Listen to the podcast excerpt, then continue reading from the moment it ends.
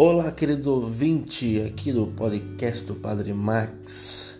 Nesta segunda-feira, nós somos levados a uma reflexão diante de duas perguntas.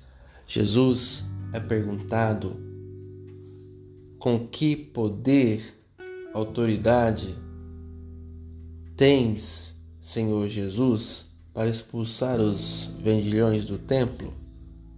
E Jesus responde com outra pergunta Queria saber se o batismo de João Batista era ou não de Deus. A princípio, parece ser uma fuga de perguntas difíceis que Jesus recebeu na época.